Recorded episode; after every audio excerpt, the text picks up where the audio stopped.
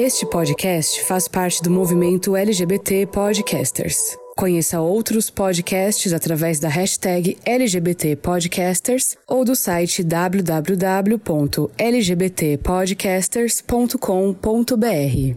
As gays, as bi, as trave, as sapatão. Estão tudo organizada pra fazer De novo, revolução. as gay, as bi, as trave, as sapatão. Estão tudo organizada pra fazer revolução. Aê, muito bem, é isso Que mesmo. chique, muito bem, arrasou. Gostasse a gente começar o episódio de hoje já com esse esse rolê, né? esse grito de revolução, não de guerra, de revolução, É né? um babado. É aquele babado E de aí? você parecer que tá no meio da rua e não tá, né? Você tá ali com a- a- o seu cartazinho escrito com seu lápis hidrocor fechando e abalando na passeata, mas tá onde? Revol- Tá em casa.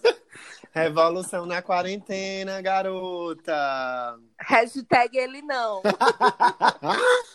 Olha, é, então é isso. A gente hoje vai começar um, um episódio bem bacana, com um tema bem legal para você que está nos ouvindo. E queria dizer que eu espero que vocês estejam é, recebendo o- as nossas vozes, esse episódio de hoje, com a família de vocês, com saúde, que todos estejam em quarentena e em casa. Tapem os ouvidos para o que o presidente da República recomenda e permaneçam em casa. Hoje aqui a gente no Songamongas, é, nós vamos conversar com você sobre o movimento global Fashion Revolution. Isso mesmo, o assunto de hoje é moda e por isso mesmo que eu, né, a blogueira ma- jamais igualada, estou conduzindo hoje essa conversa para a gente conversar sobre o Fashion Revolution. Eu, Drico e Mila, a gente vai bater um papo sobre como a moda é hoje uma das indústrias que mais precisa ser revolucionada pelas marcas que produzem é, e também por nós, os consumidores. Gatas, gays, bis, travas, sapatônicas, vamos revolucionar o rolê da moda. Vamos sim, eu acho super interessante esse tema, porque é, o tema da moda é, um tema que eu venho prestando muita atenção desde, desde 2016, eu posso dizer, eu acredito que 2015, 2016, e eu nunca me imaginei tão inserido nesses temas, né? Tudo que eu consumo, tudo que eu assisto, né? Ah, mu- Muitas das coisas, inclusive offline, eu falei para Rodolfo de ontem para hoje, que eu, não me imaginava assistindo tanta coisa sobre maquiagem, sobre beleza, sobre moda, sobre, sobre Hum. todos esses assuntos. E hoje eu me vejo e- esse tipo de consumidor. E aí, como, como é, trabalhei voltado para a indústria né, por bastante tempo, eu acabei observando muitas nuances da moda que são interessantes de ser observadas e que muitas vezes a gente, só enquanto consumidor, a gente não tem acesso né, aos dados da, da violência que a moda traz, aos dados da, da, da sustentabilidade Exploração, da moda, né? da exploração, de todas essas questões. E eu acho que, assim, ter um episódio dedicado a isso é realmente um fashion revolution, né? Essa revolução fashion que a gente precisa. Hum, muito bem. É, Arrasou muito. Então vamos começar esse episódio de hoje para a gente dar o start nessa conversa sobre o que é o Fashion Revolution. Gente, eu sou o Drico, arroba drico.oficial. Aquela pessoa que tá bem pacata, mas que ainda continua querendo amizades sinceras com vocês. Eu sou a Mila. Vocês podem me seguir no Instagram, arroba Mila Vasconcelos. E é isso. Eu sou o Rodolfo e juntas nós somos a Songamongas. Songamongas! Songamongas! Só Songamongas. Songamongas. Songamongas. Songamongas. Songamongas. Songamongas. Songamongas. Songamongas. A partir de agora. A partir de agora. A partir de agora. A partir de agora. Songamongas. Mas e aí, gente? Já que a gente está falando um pouquinho sobre. Antes de falar um pouquinho sobre esse assunto, né? Vamos falar um pouquinho como foi a semana de vocês, como é que estão as coisas. A minha tá Tá ok, assim, tipo, eu, eu tô num período de muita improdutividade, porque eu não tô conseguindo fazer nada. Então eu só tô me distraindo assistindo coisas, que inclusive vai ser uma indicação minha lá no final do episódio. E é isso. E como é que tá de vocês? Menina, Ai, a minha eu- tá uma coisa séria. Desculpa, Rodolfo, mas eu peguei a Pode vez. falar. Pode falar, pode falar. É, a minha tá um mix, sabe? De, de, de preocupação, de, sabe, de, de tudo. E, e assim, bate. Tem hora que bate uma tristeza mesmo, porque a gente está vendo os casos do coronavírus avançar, o estado de Pernambuco aí, com 99% dos leitos de UTI já ocupados. É, essa semana eu tive notícia de que tô, tô com uma tia na, na UTI com diagnóstico de coronavírus, sabe? E aí ela é bem idosa e tal. E o pior de tudo é, é o mix da preocupação e logo em seguida vem o mix da tristeza, porque assim, a gente ter pessoas próximas a nós que não conseguem é, ouvir as recomendações de isolamento e as recomendações de higiene nesse período do coronavírus, sabe? Eu acho que é, é, é muita irresponsabilidade de pessoas que convivem juntas na mesma casa e, e não consegue se, se e, e, a gente não consegue ter um, uma, uma sintonia de cuidado, sabe? Porque eu acredito que ah. quem se descuida e convive com outras pessoas está descuidando de todo mundo. E não, não tá só se prejudicando, está prejudicando a quem convive. E ninguém sabe das comorbidades que cada um tenha, da, do histórico de saúde que cada um tenha para para assim sobre o que vem a acontecer com cada uma pessoa individualmente. Eu acho que isso é uma puta falta de, de, de noção, de responsabilidade, de, de parceria. E, e as pessoas precisam de fato se conscientizar. Ou a gente vai ter muitas imagens como a gente tem visto nos noticiários de covas e covas abertas. E, e limites já sabe os limites já estão extrapolados e, e, mais covas sendo cavadas ainda. E as pessoas ainda não estão sabe considerando esses tantos sinais. Eu acho isso assim uma, é. Acho isso que Menino... assim isso isso tem me deixado muito sabe a, a minha energia muito baixa essa semana Faz, faz parte do rolê. A gente fica mesmo sentindo esse, esse baixo astral por conta de acompanhar pessoas que realmente não se responsabilizam pelo todo, pelo coletivo, né? Então, assim, bicha, senta o frande na cadeirinha, fica aí na tua, pô, segura a onda e fica em casa, porque, sabe, tá todo mundo passando pela mesma pressão de ter que cumprir essa quarentena, de ter que ficar em casa, de ter que se readaptar. Não é só você não é uma dor individual, né? E eu, quando eu digo você, não estou me referindo a Drico, mas a quem está nos ouvindo, é, porque sei da responsabilidade sua, Drico, de manter aí a quarentena. É, mas outro ponto também que, assim, na minha última semana tem sido bem desgastante e mesmo assim a gente precisa manter a resiliência, é o rolê do auxílio emergencial. Eu me cadastrei e os aplicativos não funcionam. Uhum. E demora para essa análise acontecer, né? Eu e Mila conversamos um pouco também sobre isso, né? Um acalmando o outro, né? Tem vários amigos que estão passando por situações de perder o, o, as ocupações, os trabalhos, os empregos. Eu mesmo tenho é, trabalho como freelancer e a minha renda depende disso. E eu tô aí nessa dependência desse auxílio, né? Para dar uma força, né? Porque, enfim, é, passar esse perrengue com o mínimo possível, com algum possível conforto, pelo menos assim nas contas pagas, na alimentação, né? Que são itens que a gente imaginava garantidos, mas que a, a pandemia e a, a, essa pausa na economia vieram dizer que, ah, meu amor, I'm sorry. Mas vamos nessa. E a gente tem que se ligar. Comenta, Mila. E a gente também tem que se ligar que, assim, esse auxílio emergencial, é, além de ter muita gente que precisa realmente, pessoas que, tipo, não tem nada para comer em casa. Então a gente não pode ficar julgando as pessoas que fazem filas na lotérica, por exemplo. Porque eu fico imaginando o nível de desespero daquela pessoa para estar tá ali, sabe? Porque ela sabe, porque ela entra no é. aplicativo e não funciona, ela entra no negócio e não funciona. Então imagina você tendo gente para alimentar, sabe? Pessoas para alimentar e, tipo, não poder fazer nada. Então você vai sim pra fila da lotérica. Eu sinto muito, mas é o que acontece. Então, ah, aí... Mila, mas eu vou, eu vou colocar para você. Julgar eu não julgo, não, mas eu vou colocar para você uma situação. Diga. Beleza, minha amiga, vá pra sua lotérica. Beleza, meu amigo, vá na sua lotérica. Você tá precisando, eu sei. Mas existe uma cultura nossa é uma cultura muito, brasile... muito brasileira, muito própria nossa, e que eu não posso passar pano para esse tipo de cultura, que é a cultura da mundiça. A cultura da Explique. mundiça ainda vai fazer a gente morrer. A cultura da mundiça ainda vai fazer a gente morrer. Sabe por quê? Porque assim, é, em vários lugares a gente vai e já existem até as demarcações. Sim, é verdade. De, de é verdade. que pode, que pode se ficar.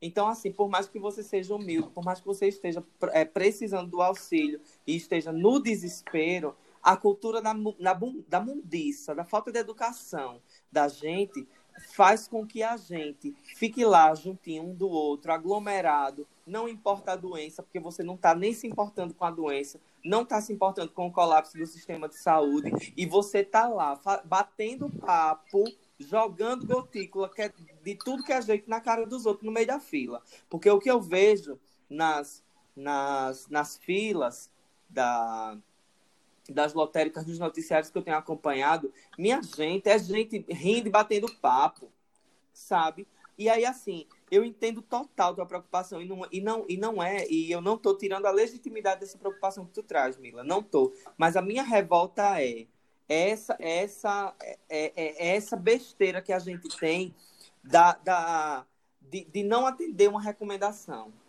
Eu continuo a dizer, não é a história de não estar precisando, porque eu sei que estamos precisando. Eu estou, eu sou autônomo também, sabe? Eu já me cadastrei, estou aguardando. É, Evidentemente, né? Por N questões eu não estou é, necessitado com urgência do auxílio, mas é, eu entendo de pessoas que estão ali precisando do- da comida na mesa. Mas eu vou dizer a você, Mila, o que me revolta é a falta de cuidado para receber, porque a gente pode é, criar filas, sabe, assim, quilométricas ao redor das ruas, criar sistemas de atendimento, a própria Caixa Econômica, e, de- e me desculpe estar tomando tanto tempo, mas é que é, é- é que é um assunto que é ur- urgente, sabe, é um assunto que é urgente. A própria Caixa Econômica del- é, delimita os dias da semana pelos meses de aniversário, e a gente sabe que não é necessário, basta observar, basta ter informação, basta a gente precisar só ter um pouco de atenção. É, temos que se ligar. noticiário. É isso. É isso. Olha, é, reclamações e registros feitos dessa nossa última semana, desde o último episódio, né? E agora vamos para nossa pauta. Hoje a gente, é, quem pegou o bonde já andando, ouviu aqui as nossas falas da última semana, que estamos vivendo em plena quarentena, mas no meio da quarentena também estamos construindo pontes e elos é, à distância, virtual, com a Semana Fashion Revolution Digital. Esse ano a programação toda foi transferida né, para que acontecessem ações online de conscientização sobre a cadeia produtiva da moda.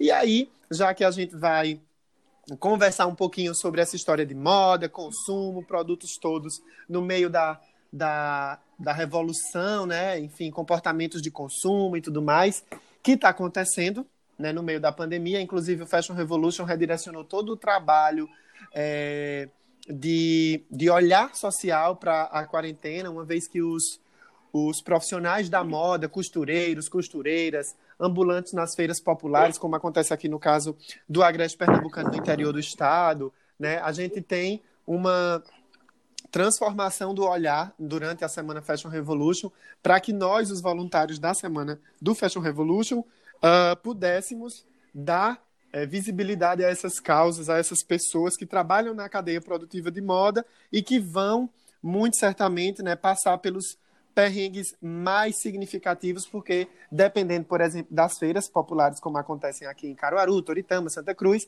essas pessoas vão ficar à mercê né, de, de é, passarem perrengues muito, muito pesados, muito pesados mesmo, né? Pois muito bem, registrada aqui as nossas inquietudes a respeito de como estamos passando a quarentena com os perrengues, né?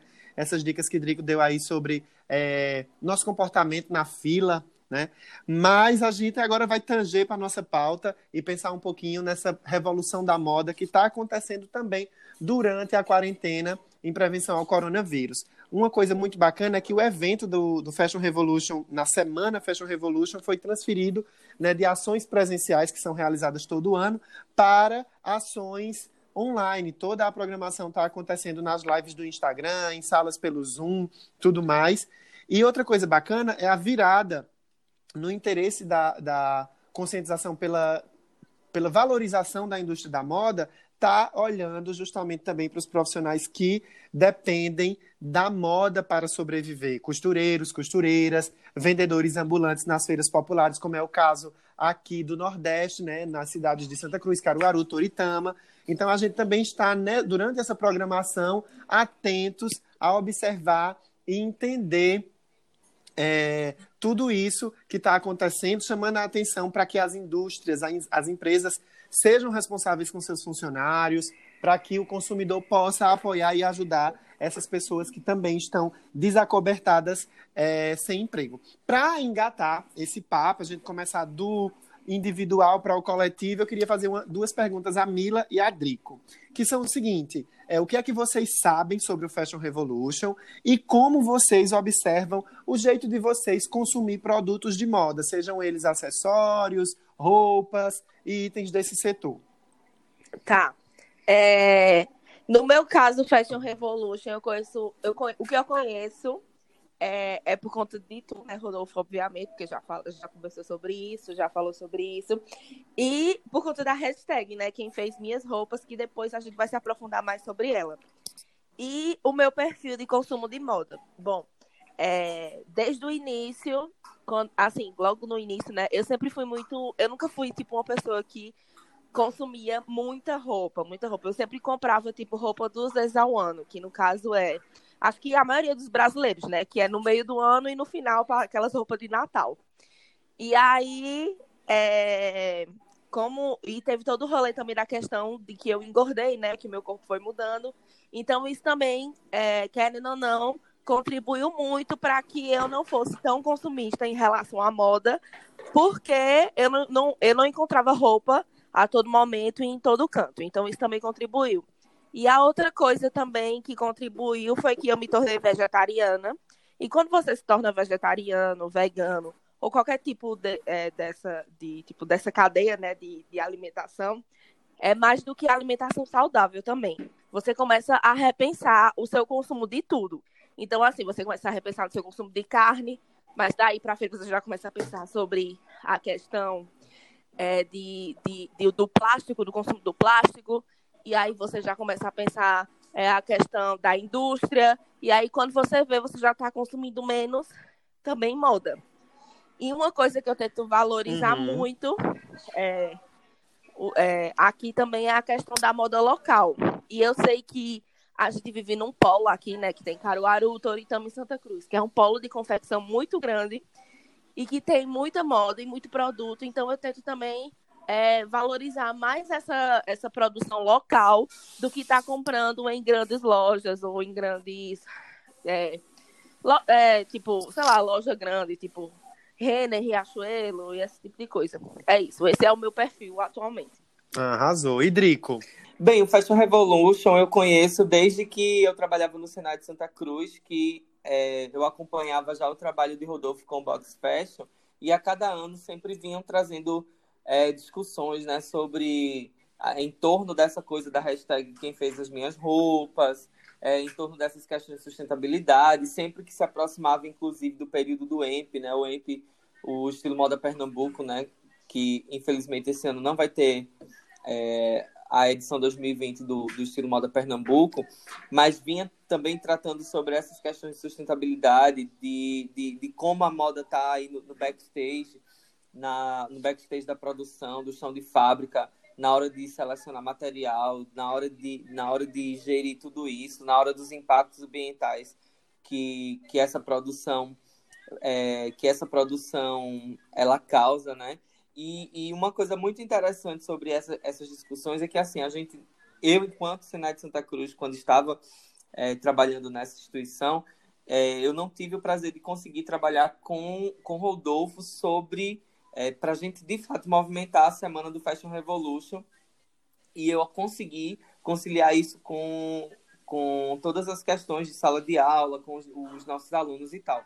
Mas só que os nossos alunos, eles, por serem comunidade santa cruzense, todos atualizadíssimos nesses temas, a gente sempre trabalhava essas questões dentro da sala de aula, mesmo desconectados de, é, de repente ali aquela semana do Fashion Revolution, mas a gente sempre fazia. E isso me provocou, e uma das, das grandes questões que eu percebo é a, é a questão quando se trata da questão trabalhista. Eu jamais imaginei que a moda pudesse pensar, né? Que a moda, é, que quem pensa a moda também precisasse pensar é, a forma com que a indústria da moda trata uh, os seus trabalhadores, né? As pessoas que estão lá produzindo, né? É como um exemplo de da gente pensar aquele caso que ficou bem evidenciado em, em São Paulo, e inclusive foi retratado em filme e tal, é, a história de, de bolivianos nos galpões, fazendo, fazendo sim, sim. Pro, produzindo moda e tal, né? Pro, produzindo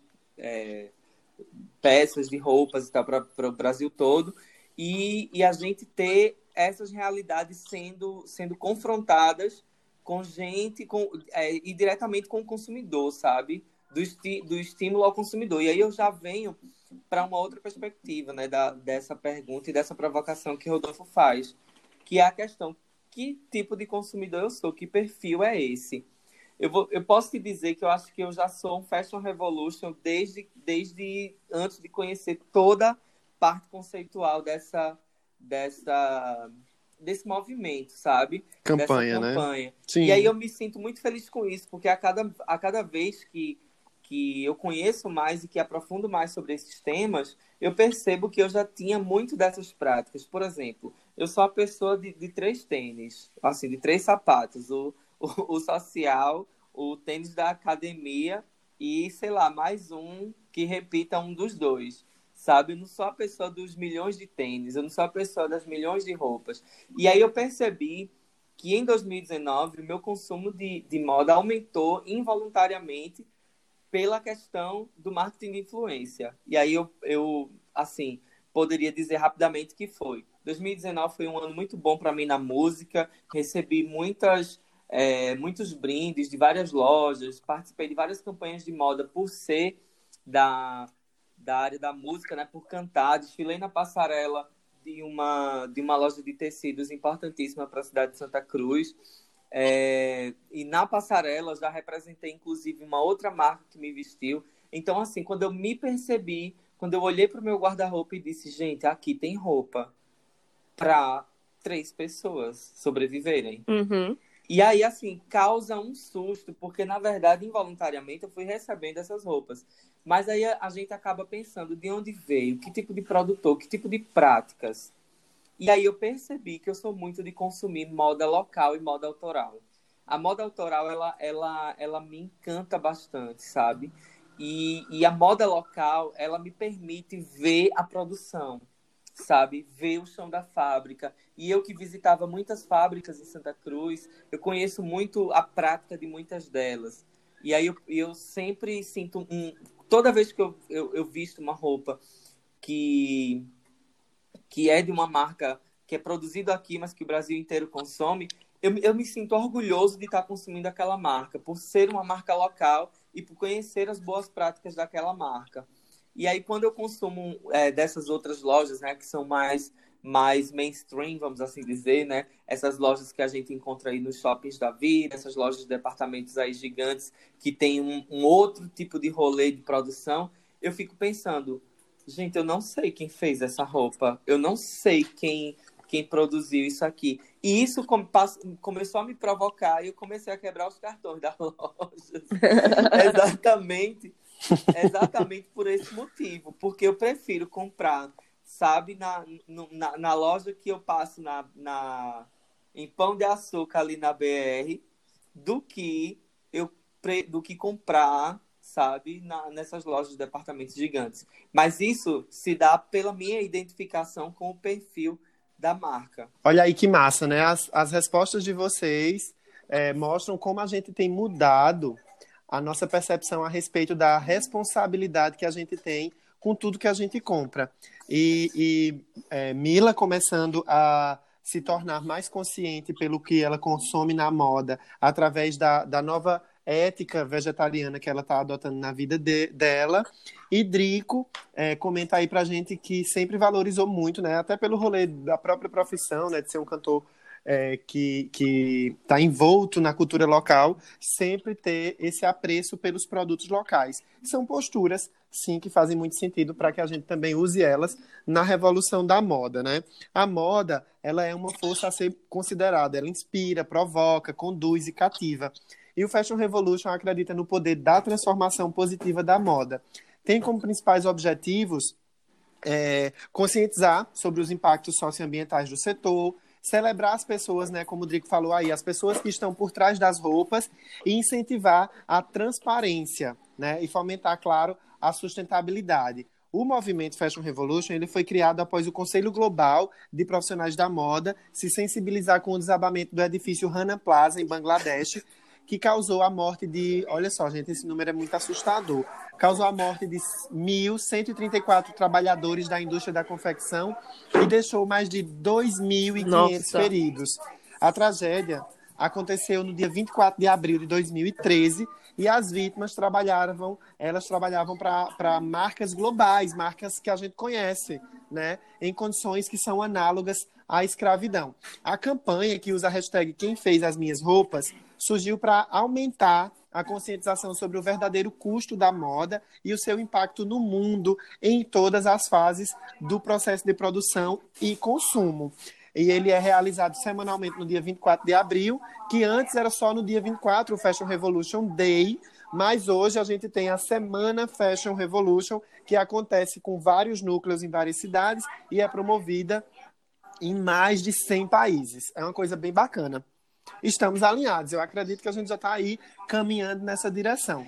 E eu queria lembrar a todos vocês que, se vocês quiserem comentar qualquer dos tópicos que a gente está tratando aqui, dos temas que a gente está trazendo, das falas que a gente está trazendo, das reclamações que a gente está trazendo, se vocês quiserem, porque assim é babado e a gente tem que tem que botar para fora em algum lugar. E esse lugar são as redes sociais, né, amiga?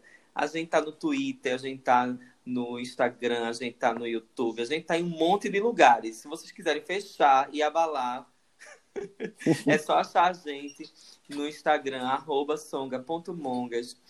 É, vou repetir para vocês, nós estamos no Instagram, songa.mongas.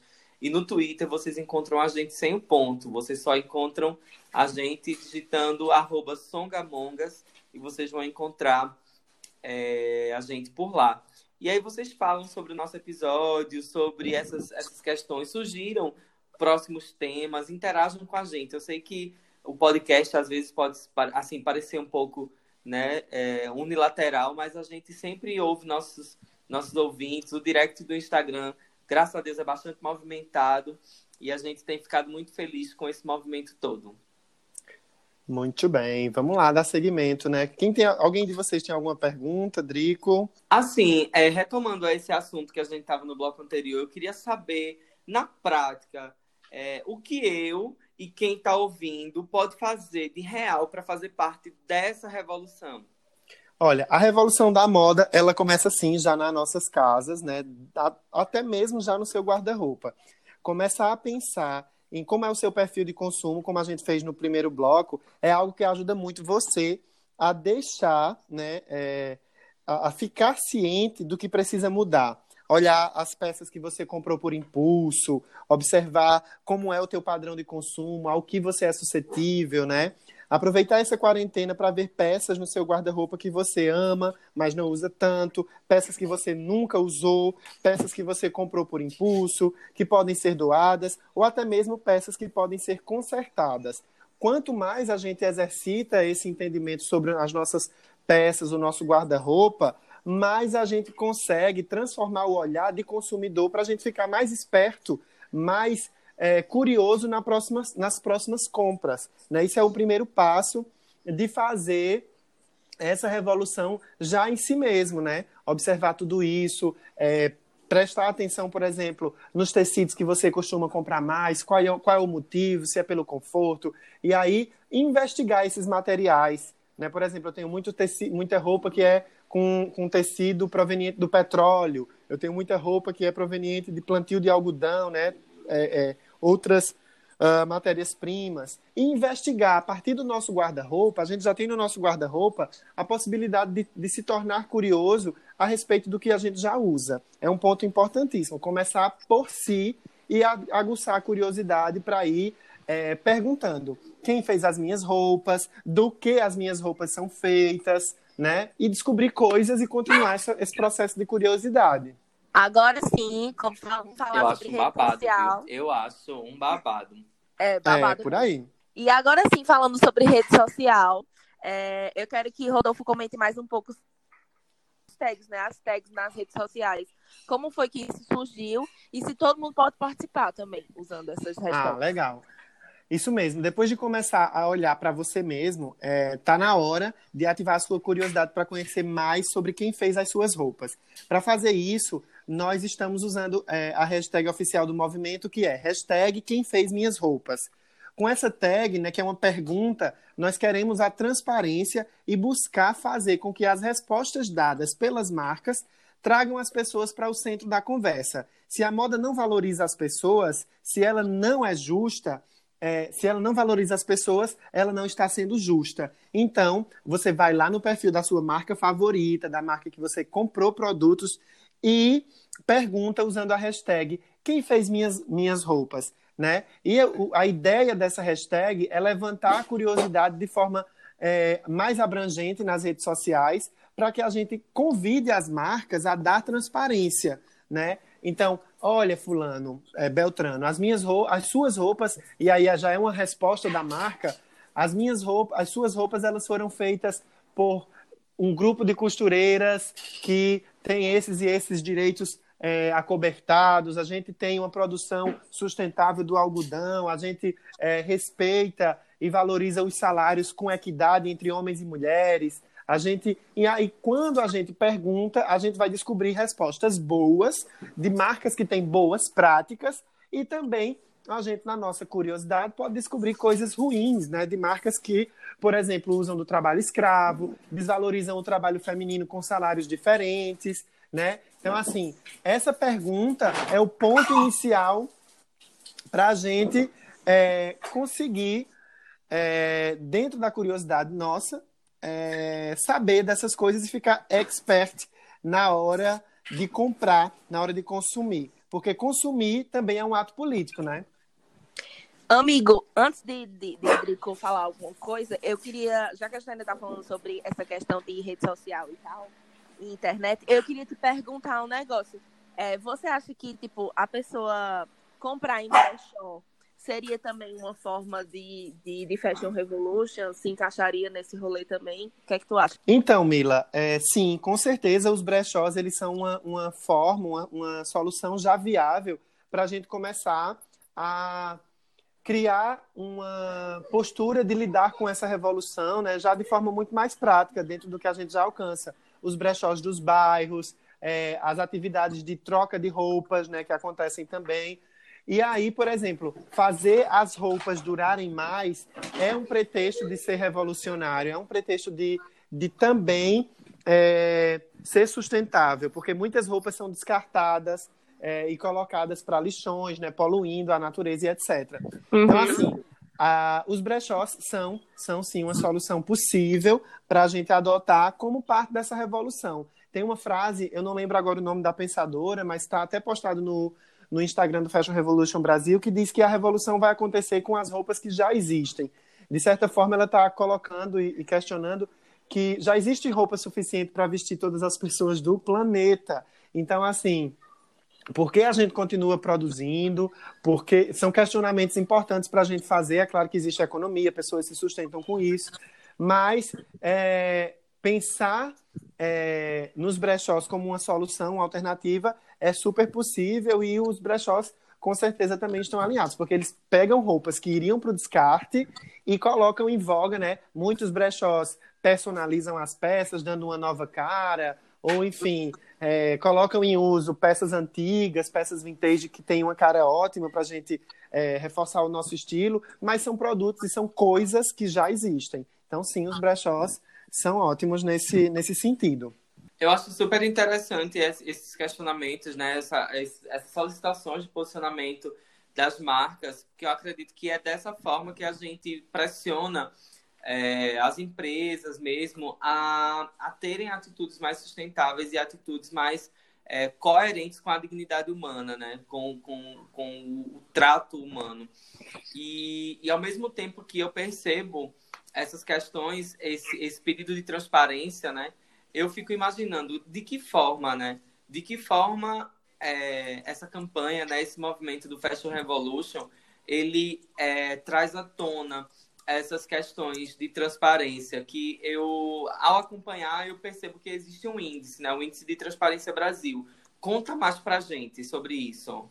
Isso, o índice de transparência é um, um levantamento que a equipe do Fashion Revolution Brasil, é, sediada em São Paulo, né, com o Instituto Fashion Revolution, que também é recente, é, eles fazem um estudo já há alguns anos que busca observar como é a transparência dessas marcas, né? Índice de Transparência Brasil, como é a transparência dessas marcas a respeito dos seus processos, quais são as informações que as marcas dão aos consumidores para a gente saber é, o que é que acontece nos bastidores da moda. Então, esse índice, em vários critérios, ele vai elencar uh, as marcas que são mais transparentes das marcas que são menos transparentes, né? Então existe ali um ranking, né, entre vários critérios, as marcas que evoluíram desde o último índice até hoje, as marcas que saíram, que mudaram de posição, né? E aí está incluída no índice é, grandes magazines do Brasil todo. É importante que depois vocês entrem até nos sites do Fashion Revolution, pesquisando lá Índice de Transparência Brasil, que é o, último foi publicado no finalzinho do ano passado. É um, um estudo bem recente, muito importante, porque aí a gente consegue é, observar quais marcas já estão dispostas a, a dar a cara a tapa, em, em, outros termos, assim, a mostrar o que acontece, a, a tentar se, se organizar e se corrigir no que ainda é falho, né? Então, é bem disso. Muito, é babado. Eu muito... acho que é o futuro, gente, é o futuro. É. Isso mesmo. Ô, amigo, e tu sabe, assim, só para dizer o site do Fashion Revolution? É, vocês entram no fashion, é, fashionrevolution.org hum. e aí lá vai ter uma aba que vocês encontram o conteúdo é, do Brasil, certo? Aí vocês encontram esse, esse, esse material todo é, que fica sempre disponível, enfim. É bem bacana para conhecer tudo que está acontecendo, tanto na programação quanto também em outras partes do mundo. Eu acho muito massa como a geração da gente, ela tá pensando muito na questão do consumo, né?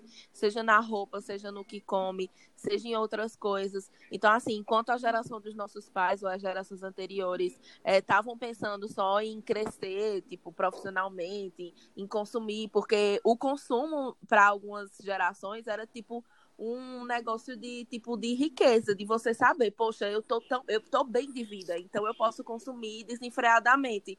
E a nossa e a nossa uhum. geração, ela já tem outro pensamento. Então o Fashion Revolution é muito isso, é muito a cara da nossa geração, da gente pensar o que a gente está consumindo Sim. com responsabilidade.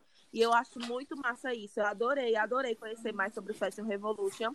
E eu sei que muita gente vai correr no site ou vai correr nas redes sociais para saber mais sobre isso, né? E como é, Rodolfo disse, está tendo é, altas ações, né, para que Fashion Revolution. Então, é muito massa que vocês procurem mais sobre isso, né? Mas agora Arrasou. é o nosso momento, né, de conversar sobre o BBB, que já está na reta final termina agora dia 29 de abril, então eu vou chamar o nosso correspondente que em breve vai estar se despedindo do Songamongas. Vai ter sim um episódio especial, já solta esse spoiler, pra gente comentar uhum. sobre a temporada e outras coisas mais. Então, é, vem cá, Neto, que tá bombando no TikTok, tô sabendo já. Então vai, Neto, fala aí.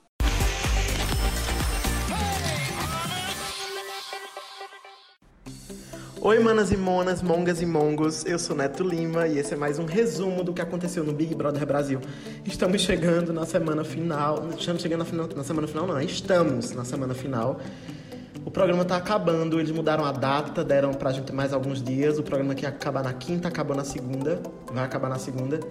E o último resumo que eu fiz para vocês, eu falei sobre a eliminação da Gisele, foi? Eu fiz o resumo até a eliminação da Gisele.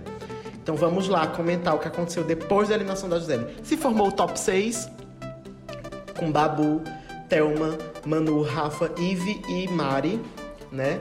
Assim, ninguém queria a Ive no top 6, no top 10, no top 12 talvez, mas aconteceu, né? Ela teve sorte de, de ganhar nas provas. E aí teve uma prova, gente, uma prova do líder, babado, que era para equilibrar, acertar um negócio, umas bolas lá no negócio. A Thelma foi horrível. Eu amei os memes que geraram. Tinha assim, esperando o. A, sei lá, o auxílio emergencial ser aprovado. O meu auxílio, auxílio emergencial é aprovado e a Thelma não termina a prova. Porque a Thelma demorou horrores na prova, gente, o auge. Aí quem ganhou essa prova foi a Mari. Assim, Mari, muita, muito, ela teve, lógico, muita técnica na, no, na prova, mas muita sorte também de ter ganho, porque ela tava na mira do paredão, né, gente? Sabia, todo mundo sabia que o grupo que tava fechado ali babou com Manu, Rafa e Thelma contra é, Ive e Mari. E aí, com Mari no paredão, obviamente a Ive já estaria no paredão, porque a casa botaria a Ive. E foi o que aconteceu, né, amadas? A Mari, é, sem surpreender ninguém, ou surpreendendo algumas pessoas, mandou a, a Rafa pro paredão. E aí, é, Ive foi a mais votada e Ive chamou pro paredão a Thelma, né? Ela já havia comentado horrores com Rafa, com, com, com Mari que ia fazer isso queria chamar a Thelma. Ela se torou de chamar o Babu, né, gente? Sabemos, porque ela eh, vem votando no Babu trocentas vezes. Quando ela foi líder, ela se torou de mandar o Babu. E agora que ela tava no paredão, ela também se torou de mandar o Babu. E aí ela puxou a Thelma. Mas não deu em nada, né, gente? Tivemos a eliminação mais óbvia da temporada depois da de Daniel, que foi a eliminação de Eve. Só que uma coisa que me, que me surpreendeu e que me deixou assim feliz foi que nas, nos últimos dias, assim, nos três últimos dias, Eve tava sendo bem é, é, serena no jogo, assim, no sentido. Serena média, né? Porque a gata só grita. Mas assim, ela tava sendo é, mais sensata nos posicionamentos dela. Ela até teve uma amizade muito boa com a Mari. Enfim, tava até engraçadinho de ver. Mas não foi tempo suficiente, né, amigas? Pra ela conseguir algum, algum tipo de popularidade. E aí ela foi eliminada com muitos por cento. Nem lembro quanto foi, mas foi muito. Acho que foi 70 e pouco, enfim. É, foi uma porcentagem muito alta. Num paredão triplo, né? E aí é, se formou o top 5, que é o Babu, Mari, Rafa, Thelma e a, e a Manu. Eu falei Mari, enfim. Top 5 formou. E aí, o que aconteceu? Um top 5 formado, todo mundo torcendo para que Mari, assim, né? Todo mundo que eu digo, as pessoas da minha bolha, torcendo para que Mari fosse a próxima eliminada. Ou tem algumas pessoas, inclusive, que queriam que o Babu saísse logo, porque tem muita gente querendo que as três meninas vão pra final. Mari, é, Mari não, Manu, Rafa e Thelma. Então tava dizendo, não, vamos eliminar logo o Babu para poder ter a chance das meninas ganharem, porque o povo tá com medo de dividir voto na final. E realmente isso acontece, né? Porque todo paredão a gente vota para eliminar, mas a final você vota para ganhar. Então assim, se forem as duas meninas mais o Babu, obviamente que a torcida das meninas vão dividir votos entre as duas. E o Babu vai receber votos só da torcida dele e da torcida dos embustes que saíram, né? Fora da, das pessoas que realmente gostam do Babu, enfim, pelo que ele defende, que eu acho a causa dele incrível também. E aí, é, Rafa foi a líder da semana e, obviamente, mandou a Mari pro paredão. Não surpreendeu ninguém. Né? A Mari já esperava que iria pro paredão. E aí teve a votação. E o que surpreendeu, ou não também, porque a Manu levou super bem a, o voto que ela levou da Thelma. É, a Thelma, se, mandar, se botasse, votasse no Babu, quem iria pro paredão era o Babu. E aí a, a, Rafa, a Thelma falou assim, como eu já votei no Babu no último paredão, eu fiquei entre a Rafa e ele, e eu votei nele, nesse eu vou votar na Manu. E acabou que a Manu foi pro paredão. Só que a Manu podia puxar alguém pro paredão, como tá acontecendo nessa temporada quase toda. E aí a Manu foi puxou o Babu, porque tava entre ela puxar o Babu e puxar a Thelma. E obviamente ela não iria puxar a Thelma, ela puxou o Babu. E aí formou esse paredão maravilhoso de Mari, Manu e Babu. E aí as torcidas aqui fora já ficaram atentíssimas. Por quê? Primeiro a torcida de Babu começou sem saber se, se posicionava a favor de Mari ou a favor de Manu. Assim, tipo, é, fora Manu ou fora, fora Mari, né? Ficaram em dúvida. Estavam meio que esperando como era que a coisa ia acontecer. Obviamente a torcida da Mari já declarou fora Manu de cara. E a torcida de Manu também já declarou fora Mari de cara. Mas aí acabou que a torcida de, de Mari se decla- de, de Babu se declarou fora Mari também. Só que algumas pessoas, obviamente, e muita torcida de, de, de Babu que veio que ele herdou da, da torcida do Prior. E todo mundo detesta a Manu, né? A torcida do Prior. Então tiveram a, a torcida do Babu meio que se dividiu entre a galera votar em quem o Babu, em quem ali a, o administ- os administradores de Babu estavam pedindo, que era pra eliminar a Mari, e outras pessoas votando, de fato, tipo, incansavelmente pra eliminar a Manu. Inclusive, foram montados paredões, é, mutirões e vários mutirões. Prior organizou mutirões gigantescos. Bruna Marquezine organizou mutirões gigantescos também para conseguir manter é, a Manu no jogo e o Prior fazendo os mutirões pra tirar a Manu do jogo, né, amiga? Aí você vem me dizer que Manu não é protagonista, pelo amor de Deus. Manu, rainha da edição, sem dúvidas. E aí, gente, é, eu fiquei atento, tava com medo realmente. Porque nas enquetes maiores, assim, bem que a enquete da UOL, amiga, tá cagada, né? Vocês têm visto, visto que nos últimos paredões não tá acertando nada. Porque as pessoas perdem tempo votando na enquete da UOL e esquecem de, de- de meter o dedo no G-Show. E aí, amigas, não dá em nada. Só que aí a enquete da UOL tava tipo uma diferença de 15, 20% de Manu pra Mari. Tipo, Manu na frente pra ser eliminada. Eu tava com muito medo, porque eu não queria que Manu maravilhosa saísse, né? E aí, Mari foi eliminada. Mas não foi com muitos porcentos, foi com 54%. Manu ficou com 41%. E, assim, né? 13%, é- 3% de votos é muita coisa, mas não é tanta quanto eu esperava que fosse acontecer. Mas aí, o que aconteceu? Formou o top 4 do jeito que todo mundo sonhou, que é Manu, Rafa e Thelma e o Babu. E vai ter prova do líder, né? Agora essa semana tá tudo corrido. Tem- Obviamente eles têm que acabar logo, então vai ter prova do líder. Depois já vai ter a eliminação do. do, do- a última eliminação da temporada no sábado. E aí abre, abre votação pra final, que vai acontecer na segunda. E eu tô sabendo que o próximo episódio do Songamonga a gente vai gravar ao vivaço pra comentar o que aconteceu na final. E espero que seja com um resultado positivo. Aquelas, né? Mas independente de quem ganhar nessa final, eu vou estar satisfeito. Não muito, mas vou estar. Independente. A gente, e outra coisa, um adendo. A Dua Lipa apareceu no programa. Eu fiquei passado. Se fosse eu lá, eu tinha chorado, batido em tudo, derrubado tudo das mesas. Ainda bem que não aconteceu comigo. Mas é isso. Eu espero que vocês tenham gostado do resumo. É, eu tentei con- condensar, porque é muita coisa, amiga. Isso No final, na hora da é, pertinho da final do programa, muita coisa acontece. E aí, Mila, Rodolfo e Drico, vocês estão ansiosos, estão gostando do programa? E vocês que estão escutando também, estão ansiosos pra final? Eu já quero de novo, gente, eu não vou conseguir ficar sem. Eu já vou baixar aqui as temporadas antigas pra maratonar. Talvez louca, talvez, mas é isso. Beijo, gente, até a próxima. Pois é, minha gente, olha, o Big Brother Brasil não podia ter uma reta final melhor, né? Possível. Eu tenho sentido que, que as minhas expectativas com, com o BBB, ela de fato vem sendo atingidas. Eu ainda, eu ainda preciso que essa final seja composta por três mulheres, é a minha meta. É, eu acredito que, que o povo preto é, vai ser bem representado por Thelma na final, quiçá como ganhadora dessa edição do Big Brother Brasil. É, mas eu gostaria muito de ver três mulheres na final. Eu acho que o Babu já, já foi até onde tinha que ir. É, ele deu grandes contribuições dentro da casa. Em outros momentos, inclusive, não deu essas contribuições, né? Foi na maré da galera meio errada. Mas eu acho que é isso. Todo reality show, uma hora tem que acabar. E esse, eu acredito que não vai me decepcionar. Eu espero que não. Graças a Deus eu digo isso porque eu passei a Eu sabia temporada que Rodolfo ia toda. Eu passei a temporada toda reclamando do Big Brother. E, assim, tá chegando a reta final. Eu acabei acompanhando pelo Twitter. Mas eu tenho uma coisa a reconhecer. Eu acho que minha raivinha, meu, minha preguiça de Big Brother é porque eu me inscrevi um ano e não fui selecionado. Será? Revelações.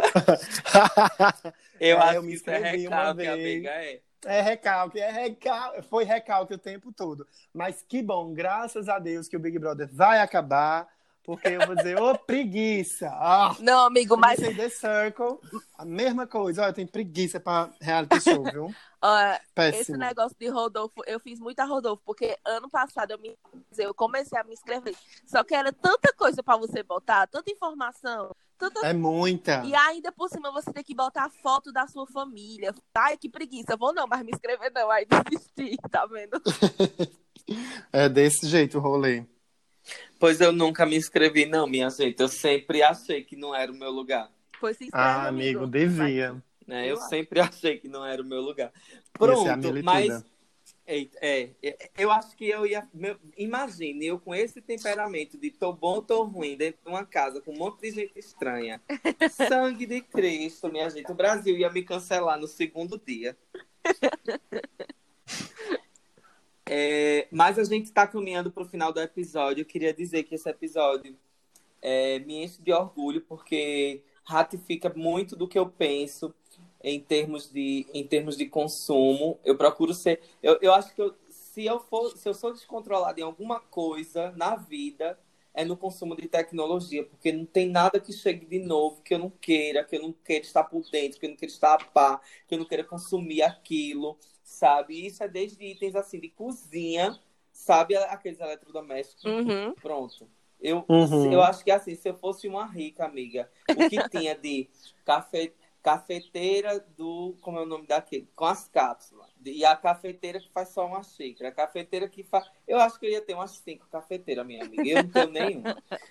O babado ia ser desse jeito, daquela que vai no comando da voz. naque- A geladeira com a... ia ser aquela que tinha um painel na frente, que eu falava com a geladeira, a geladeira fazia as coisas. Minha filha, com tecnologia, eu sou, eu sou a consumista. Se eu fosse rica, amiga, ia ser um babado minha casa.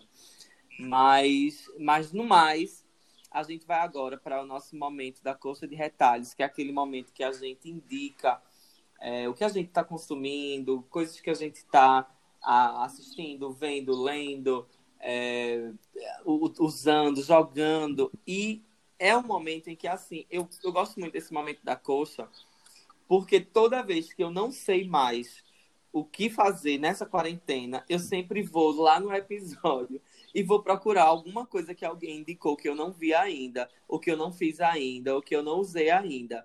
E isso tem funcionado bastante. Eu tenho feito minha, meu checklistzinho ali da- das coisas que os nossos convidados recomendaram.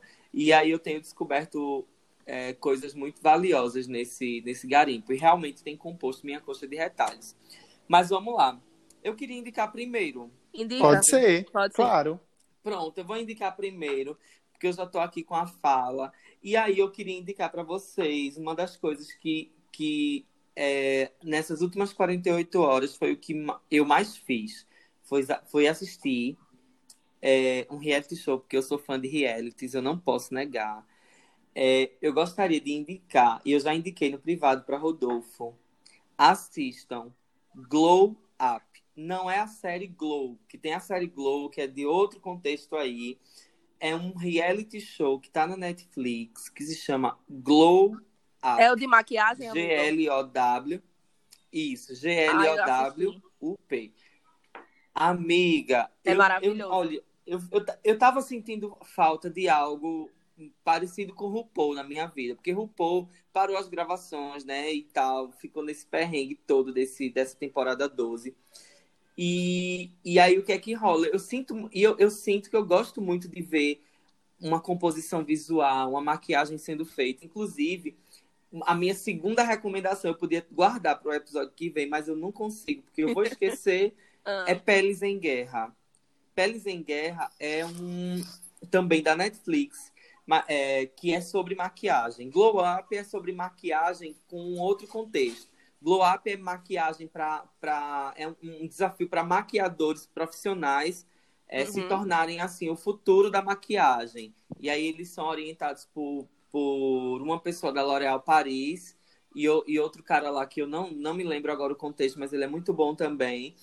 E, e ele sempre tem orientações sobre, por exemplo, maquiagem para passarela, maquiagem para fotografia, maquiagem artística, é, né? para cinema. Ma- Isso, maquiagem artística, tem todo tipo de maquiagem e você vai se encantando com a evolução dos personagens, né, do- dos participantes. Já Peles em Guerra é sobre maquiagem corporal, é gente que. Aquelas pinturas corporais incríveis que a gente vê, né? Que a gente, por exemplo, é, que maqueia-se o corpo inteiro, sabe? É muito. E, e aí é o próprio RuPaul que apresenta o Peles em Guerra, e eu gosto muito. Arrasou. É, lembrando Dois realities aí de maquiagem. Lembrando, olha, eu já acho que Glow Up realmente é maravilhoso. Eu acho que eu maratonei em três dias, eu terminei tudo, porque é bem curtinho e é ótimo, assim, é lindo, é perfeito, assim, a técnica que eles usam, você fica encantada, né? E Talvez eu dê uma chance. E esse Peles em e esse Peles em Guerra aparece pra mim como sugestão, mas eu nunca parei pra assistir. Então, assim, eu. Mas, mas, assim, como o nível do Glow Up é muito, tipo, profissional mesmo, eu acredito que Peles em Guerra também seja. Porque quando alguém fala assim, maquiagem corporal, eu já lembro logo daquelas maquiagens da bandeira do Brasil, que umas mulheres botam, sabe, pra desfilar nesses negócios. Eita, que bala. Não, amiga, mas é Que um é babado. muito Ou então, ou então as Guerra, mulheres viu? que se maqueiam de bandeira do Brasil pra defender Bolsonaro e ficam quase nuas. Exatamente, é essa mesmo que eu tô falando. Gente, que babado. tu tem indicação, Mila? Olha, eu não tenho. Eu não tenho energia mais pra Bolsonaro, viu, gente? Eu já abri. Diz, Mila, Ai, tuas não. indicações. Então, o meu também vai ser reality show. Rodolfo, você que lute. Não posso fazer nada. É, eu tô assistindo o reality show da Netflix chamado Brincando com Fogo. Gente, olha, veja, vamos lá. Ah, eu também! Vamos comentar. Veja só, eu sou uma pessoa militante, sou uma pessoa militante, mas às vezes eu só quero me alienar, gente. Então deixa eu assistir as- os reality show de putaria, deixa. Então, é, Brincando com Fogo é um reality show que só tem gente padrão, gente bonita e gente que, tipo, transa todo dia ou que não se envolve emocionalmente com outras pessoas. Tipo, são pessoas que só estão aí pra curtir a vida, são solteiras e tal. E aí eles são colocados num local paradisíaco, numa casa paradisíaca com praias e coisas do tipo. E aí é, todo mundo tá solteiro e todo mundo quer o quê? Se pegar, transar, fazer aqueles negócios. Só que o que, só que o qual é o problema? O problema é que eles chegam lá na casa é, jurando que vão aproveitar, né, o verão inteiro, que vão pegar todo mundo, que vão passar o rodo, que vão transar. E aí o pessoal diz assim, olha, vocês não vão poder transar não. E, qual, e, por, e o que é que vai me fazer não transar? Ou seja, eles não podem se pegar, não podem transar, não podem beijar, não podem fazer carícias, não podem masturbação, não podem nada, minha gente. Então, assim, você tá lá com seus hormônios à flor da pele, só com gente bonita, tendo festa o tempo todo, e não, você não pode, tipo, é, ir é, fazer qualquer coisa com outra pessoa. E aí eles têm um prêmio de 100 mil dólares. E aí, quando você desobedece às regras, por exemplo, ah, eu não resisti e beijei fulaninha, aí esse prêmio ele é descontado. Ou seja, cada vez que você é, coisa as regras, o prêmio vai diminuindo. E é isso, é maravilhoso, é engraçado. E não é, eu achava que ia ser mais putaria, mas até que não é tanto não, achei bem ok. Um reality show. Nossa, O nome é nossa. Brincando com Fogo. super me empolguei. Nossa. Só que não, né, amiga? É. Ó, a minha indicação é para vocês conhecerem o perfil oficial do Fashion Revolution Brasil no Instagram, é arroba fast, underline, have, underline, Brasil. Lá tá rolando toda a programação, tem as lives e conteúdos maravilhosos para vocês se aproximarem do movimento, conhecerem tudo e também virarem os revolucionários da moda. Bichas revolucionárias. É isso. Que chique! Mas, minha gente, antes da gente encerrar esse episódio de hoje, vocês assistiram aquele reality show Olha, da- bicha. dos tchau, japonesinhos que eu tchau. mandei? Eu não vou comentar reality show de japonesinho, não. Gente! Beijo, Ai, minha Tá gente. tá na lista. Tchau. Tchau! Beijo.